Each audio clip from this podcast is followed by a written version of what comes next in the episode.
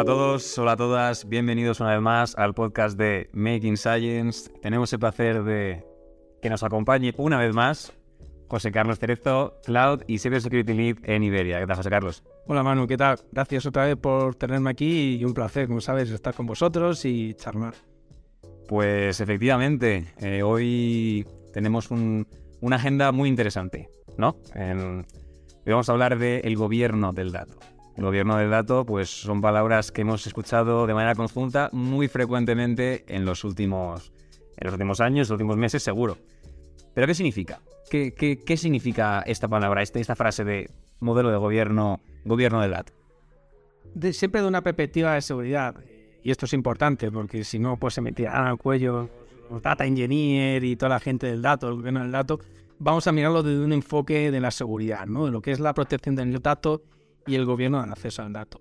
Realmente son dos conceptos y uno está incluido el otro. La protección del dato como tal son aquellos controles que yo le aplico a una información o un dato para evitar el acceso no autorizado al mismo y garantizar que solo aquellas entidades, entendiendo como persona, proceso, aplicaciones, que tienen los permisos adecuados, sean capaces de acceder. Y está muy relacionado con la confidencialidad de la información y los procesos de cifrado que veremos después. El acceso, en el gobierno de acceso al dato es dentro de proyectos mucho más amplios respecto a lo que es un data lake, un big data o una base de datos, como voy a establecer una serie de políticas que van a permitir acceder a dichos datos, ¿vale? De diferentes niveles, a nivel de infraestructura, a nivel de servicio o a nivel del propio dato que estará protegido. Si te fijas, la protección del dato como tal es un elemento dentro de ese gobierno de acceso al dato.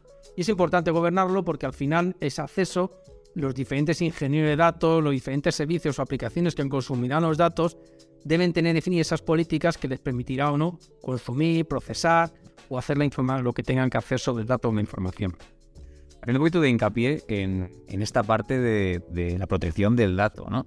¿Por qué dirías que es tan relevante, tan importante, imprescindible?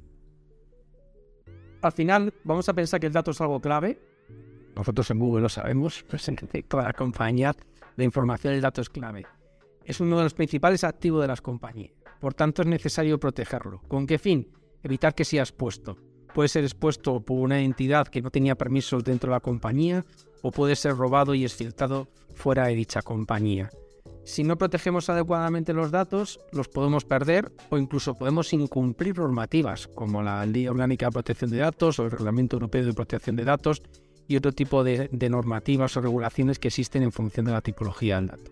Entonces es clave aplicar los controles y los mecanismos para garantizar la confidencialidad de esos datos o esa información en tres ámbitos fundamentales. Cuando el dato llamamos que está en reposo, es decir, está almacenado en un servicio, cuando ese dato está viajando, lo que llamamos en tránsito, o incluso cuando el dato está siendo usado, está siendo procesado. Y aterrizando en, Google, eh, ¿cómo nos ayudáis vosotros a gestionar este tipo de riesgos? Comentas. Claro, aquí es importante, y no te lo comenté antes, manos, un riesgo más adicional. Y existe sobre todo el DACE cuando estamos en el mundo cloud, que es el insider del proveedor cloud. Y esto es algo que cada vez las compañías pues tienen más en mente. Es decir, yo quiero también proteger de que desde la capa del proveedor cloud pudiesen acceder a los datos. Y aquí fundamentalmente nosotros trabajamos en tres áreas diferenciadas. Como comentaba antes, el dato en resto, el que está almacenado. Google cifra por defecto toda la información que se almacena en los servicios y cifra a través de un par de claves simétricas que gestionamos nosotros. Luego veremos o te comentaré que podemos cambiar el nivel de gestión, es decir, los clientes, las organizaciones pueden gestionar en las claves de tal forma que Google no tenga acceso a la misma. O incluso puede llegar al caso de que los clientes tengan las claves de un HSM stack. Ese es el primero, el dato en resto. El segundo es el dato en movimiento. Ese dato, pues yo lo tengo almacenado y lo tengo cifrado, lo tengo protegido, pero es que cuando el dato se está moviendo de un sitio a otro, si estuviese moviéndose en un canal que estuviese no protegido, alguien podría acceder. En Google ciframos todo el canal, A través de TLS o micro TLS va cifrado. Y el último de ellos es en uso. Al final ese dato lo está, usando, lo está usando en un proceso, en una máquina virtual, en un servicio, si el dato estuviese en memoria, cuando está siendo utilizado en claro, alguien podría acceder a él. Para ello utilizamos una tecnología llamada Confidential Computing que se integra nativamente con los chips de los que permite incluso cifrar ese dato en memoria. Si pensamos en el mundo on-premise, ¿vale? Vuelvo un poquito ya, vuelvo cebolleta al mundo on-premise, ¿cuán difícil es el poder aplicar ciertos controles de cifrado de información en reposo, en tránsito y en uso en el mundo on-premise y los servicios on-premise y aplicarlo de manera transversal a toda la corporación? Has hablado antes de HSM externo. Eh, creo que es algo que merece que hagamos un poquito de énfasis. O sea, ya sabes, Manu, que a los de seguridad nos gustan los palabras raros y entre más raros esa palabra, parece que sabemos más, ¿vale? Te voy a contar un poco de qué se trata esto. Como hemos dicho antes, Google cifra toda la información por defecto. Si un cliente despliega un servicio en Google y decide almacenar información, o se almacena información, eso ya está protegido. Con claves simétricas, otro palabra raro, AES 256, que Google se encarga de gestionar. Y eso está bien y da un nivel de protección adecuado y gestión así de riesgo. Vamos un nivel más arriba y decimos al cliente, bueno, puedes gestionar tú las claves. Las claves las gestionas tú y esa, esa eh, clave con la que se va a cifrar los datos en reposo, la gestionas tú diciendo cuál es el tiempo de vida, quién puede acceder a esas claves o no a esas claves. Y ya subimos un poquito el nivel de protección y estamos gestionando mucho más riesgo. Y ya vamos bien, ¿eh? Y ya tenemos una seguridad muy importante porque incluso el cliente puede almacenar esas claves en un hardware criptográfico en la nube de Google, un HSM. Y aquí funciona fenomenal. Pero puede ser que por función de los requerimientos regulatorios, la sensibilidad de los datos, o queremos llevar esto a un extremo más elevado, entramos con un HSM externo. ¿Qué es el HSM externo? Es un hardware criptográfico, digamos un hardware, una máquina, que tiene las claves con las que se cifran y que las tienen los clientes, las organizaciones, y está fuera de Google. De tal forma que se integra nativamente y cuando el dato es eh, almacenado se cifra con una clave que a su vez es procedida con ese HSM externo que tiene el cliente. Nosotros desde Google nunca podremos tener acceso a esas claves y por lo cual estamos eliminando ese riesgo que te he comentado antes del insider de Google o de los, o de los insiders de los proveedores cloud. Este concepto llevado a un nivel superior está dentro de nuestro pilar de seguridad digital y seguridad de datos, donde somos los pioneros en este ámbito. Si nos fuésemos, por ejemplo, a, nivel ya de data lake, ¿no? Dentro de, este entorno, ¿qué es el control de acceso al dato? El control de acceso al dato nosotros lo vemos, como comentaba antes, las diferentes capas que podemos establecer con el fin de garantizar que solo las identidades, procesos o personas autorizados puedan acceder a él. Basado en un concepto de varias capas, nosotros establecemos tres capas fundamentalmente. El primero es el acceso a la infraestructura. Yo tengo mi data lake. Cuando digo data lake, tengo un Stora, tengo un Big Data, tengo Vertex AI, tengo una serie de servicios o tecnologías que se va a acceder a ellos, se van a consumir. Cuando hago la infraestructura es cómo puedo establecer un perímetro alrededor de ellos para garantizar que solo las identidades que están permitidas y desde ubicaciones o sitios controlados, ahora si quieres hablamos del concepto cero atrás, pueden acceder a esa infraestructura, digamos, a esa burbuja que yo he creado donde va a estar el data lake metido.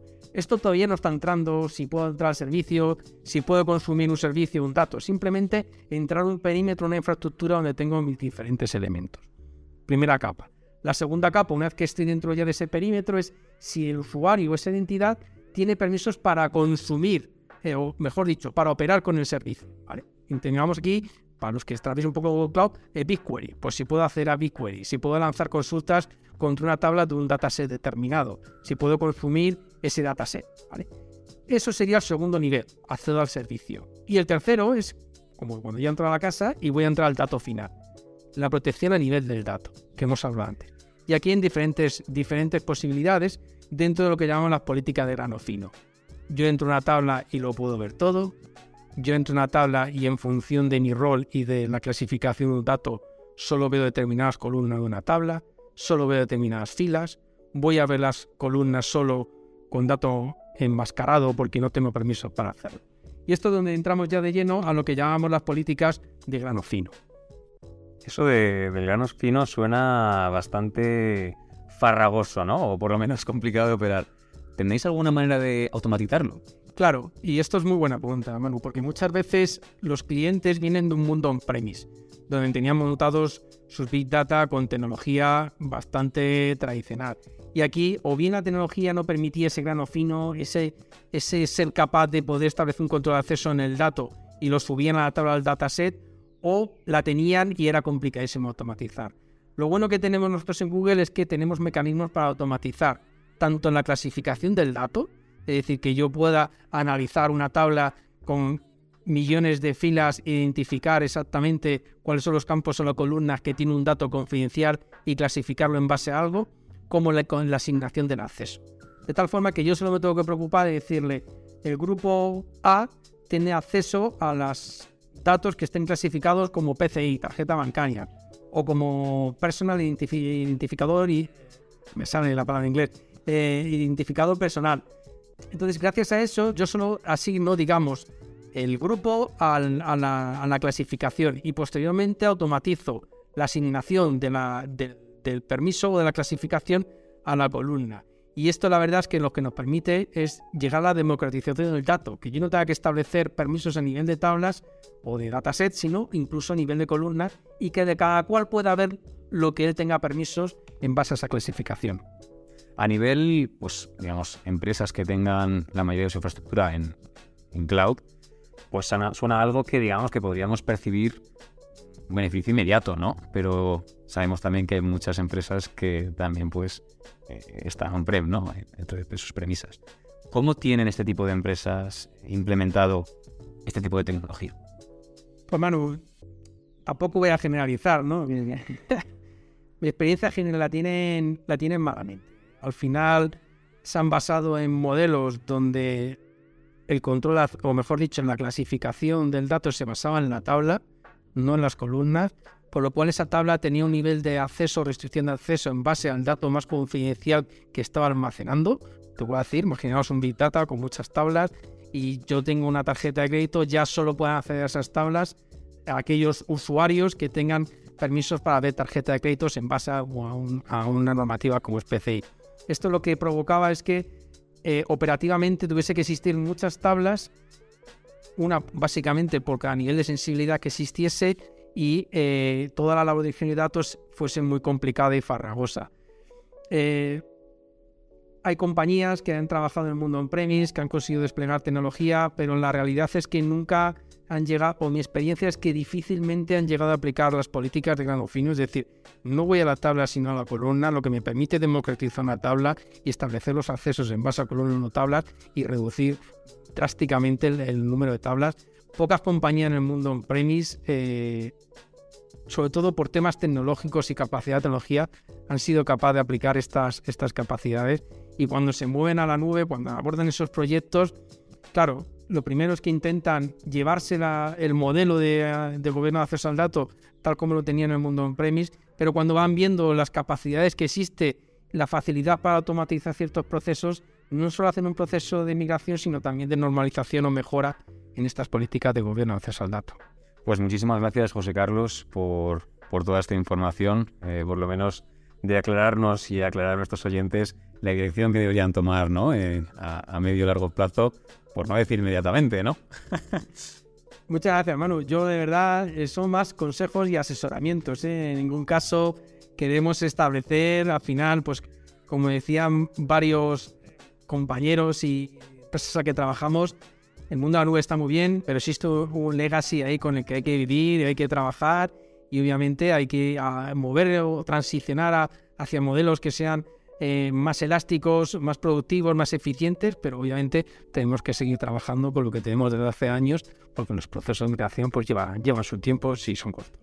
Pues de nuevo, muchísimas gracias, José Carlos, por venir otra vez hasta las oficinas y dedicarnos este tiempo para, para hablarnos sobre asuntos tan importantes como son la protección y gobierno del dato. Muchas gracias, Manu. Un placer estar aquí y para cuando queráis ya sabemos dónde estamos.